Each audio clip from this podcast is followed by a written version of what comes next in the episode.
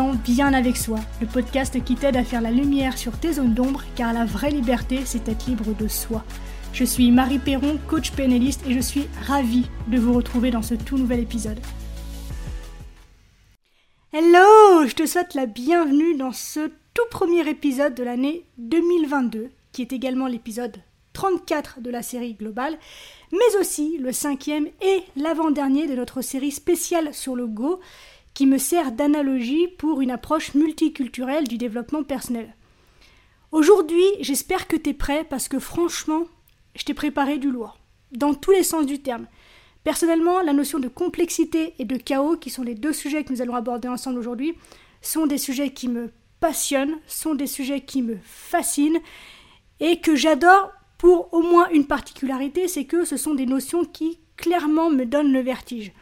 Donc aujourd'hui, on va parler philosophie, on va parler Tao, on va parler confucianisme, on va parler euh, christianisme, on va parler mathématiques, on va parler physique. Donc j'espère que tu es prêt, que tu es bien assis, que tu es bien installé, que tous tes neurones sont connectés pour qu'on puisse partir en voyage ensemble.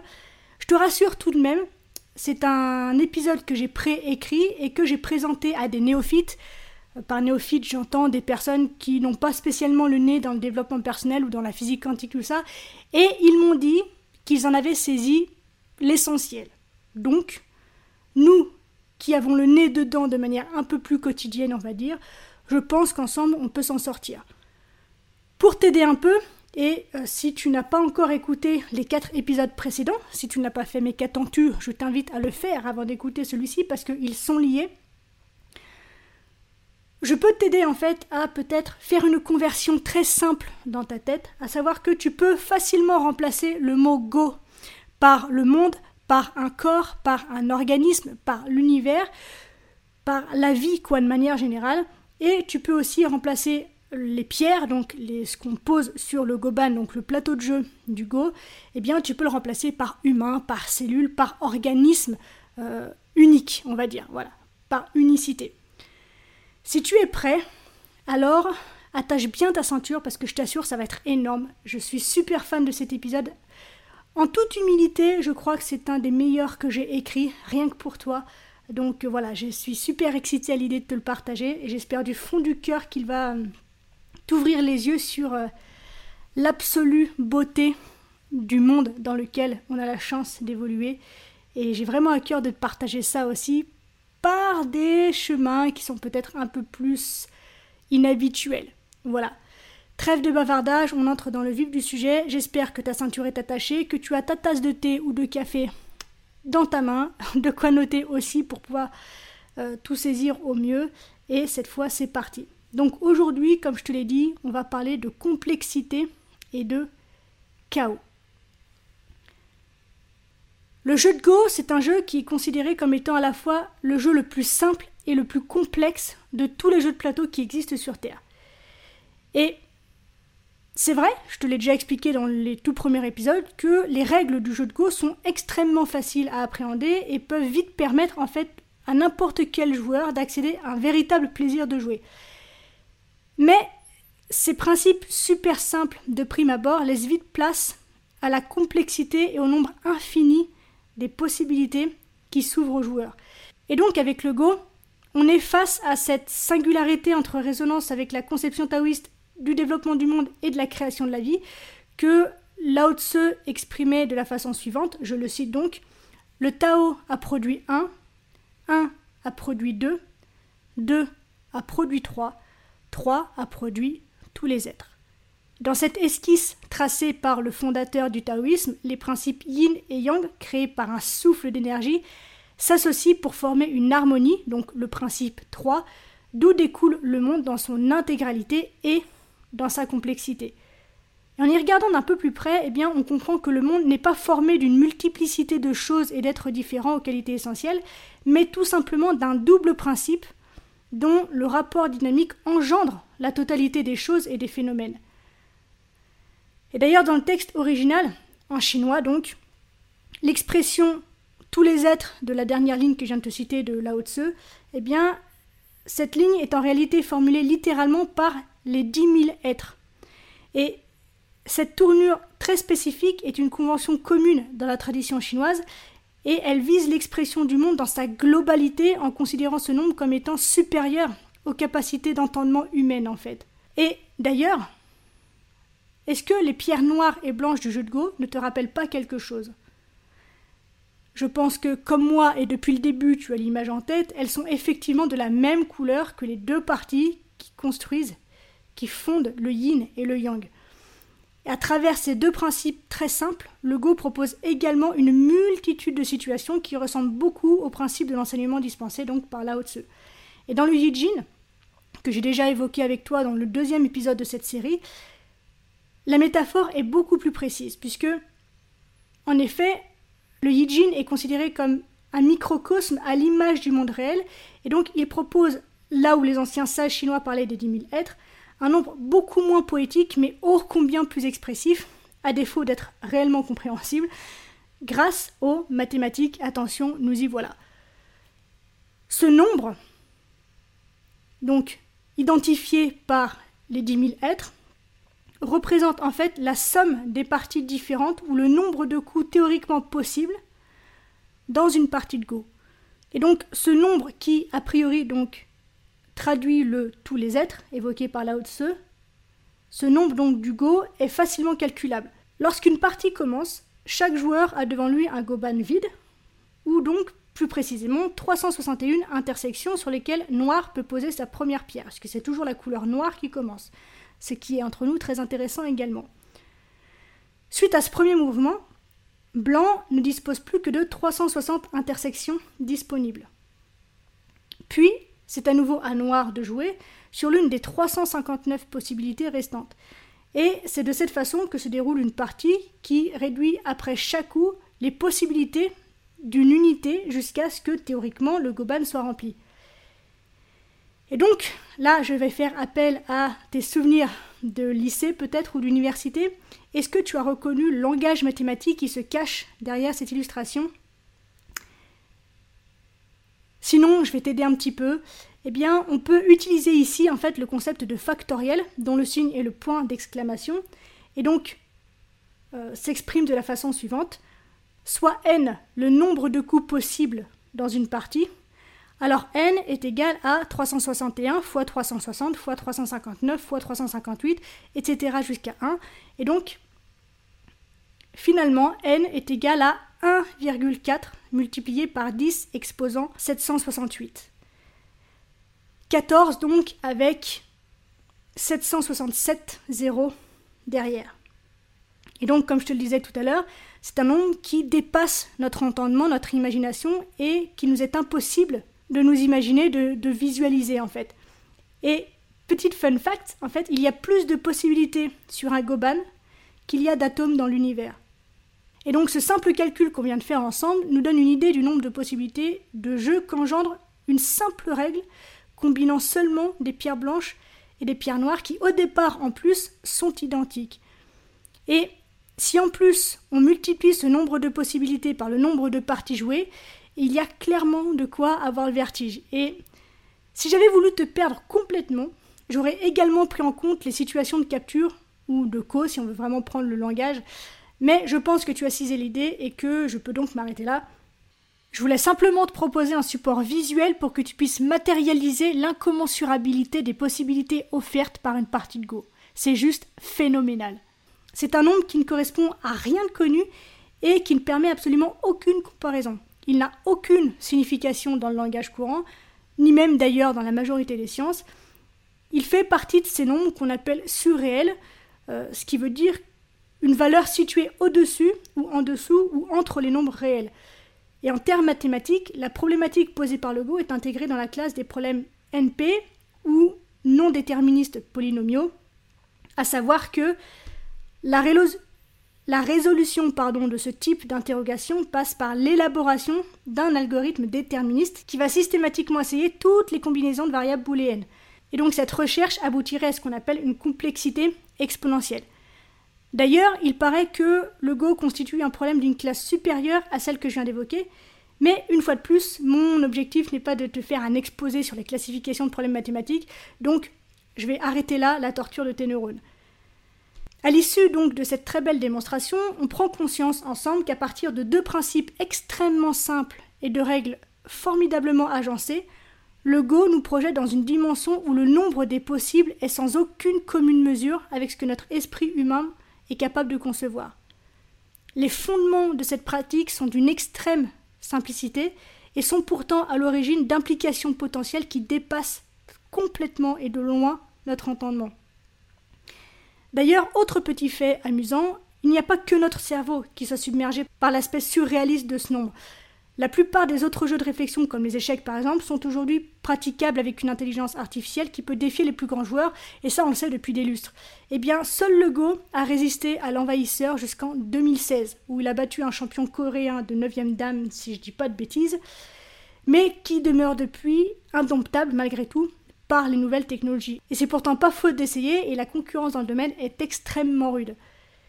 Mais alors pourquoi est-ce que c'est si difficile de créer une intelligence artificielle capable de battre les plus grands joueurs de Go?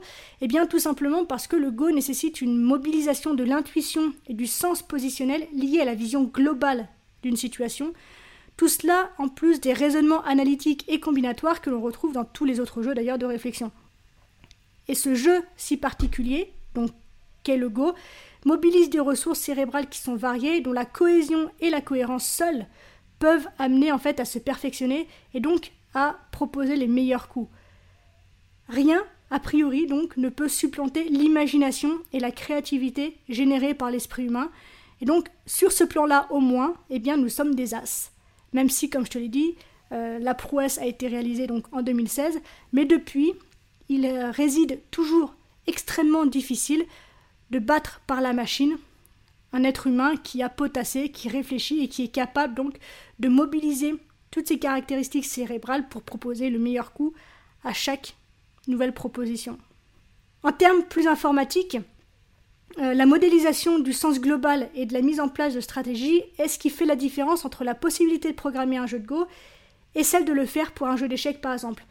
Euh, parce que, en effet, en fait, dans des parties de dames ou d'échecs, le manque de sens global des programmes n'est pas compensé par la combinatoire nécessaire pour une partie de Go puisque, comme on vient de le voir, elle est beaucoup trop importante.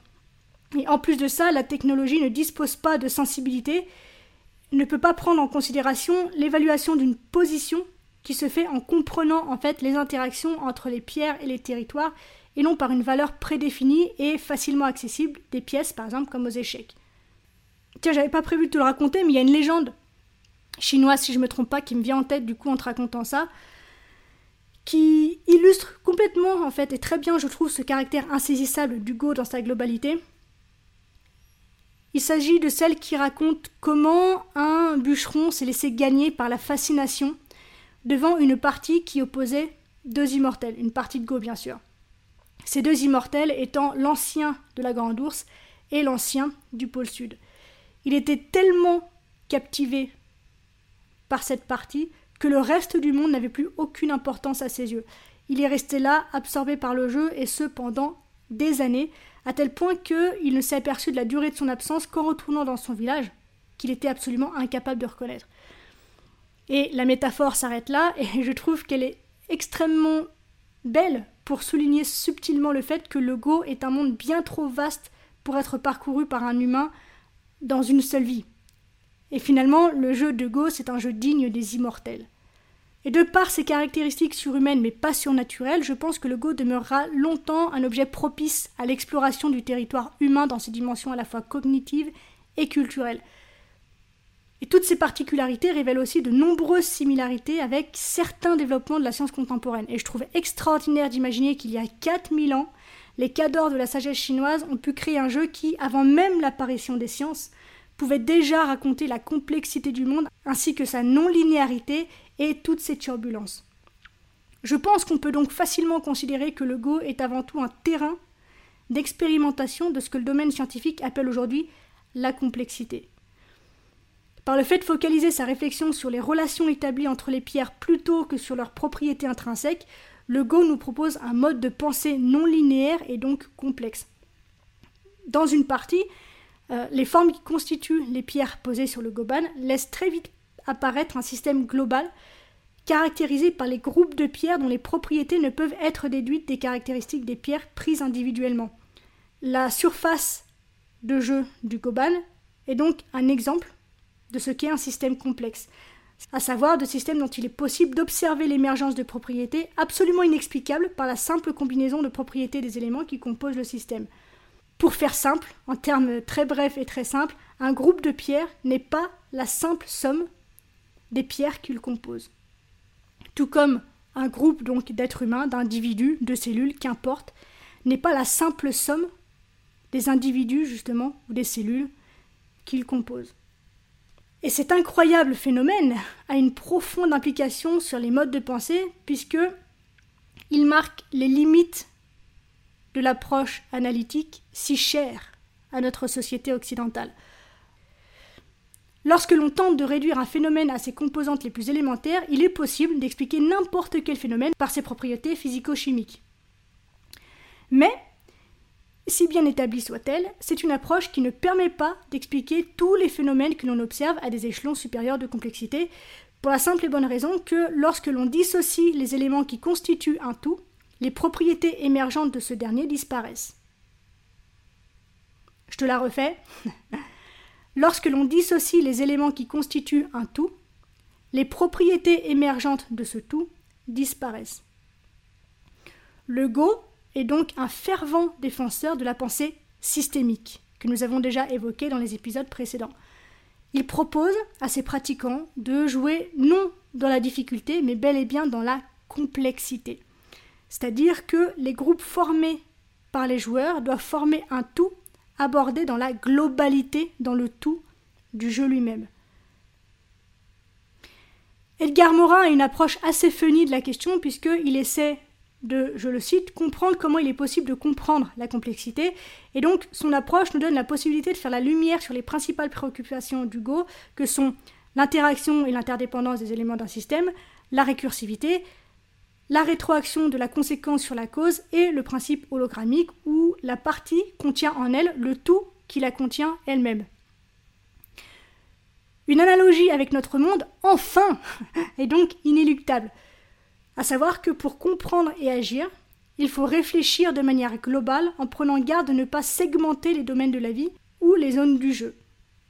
La pensée analytique qui se dessine depuis l'époque moderne pose ses fondations sur le postulat implicite que pour comprendre un corps, qu'il soit biologique ou social, il est d'abord nécessaire de l'extraire de son contexte, de le disséquer, de le découper en fragments isolés pour les étudier un à un séparément.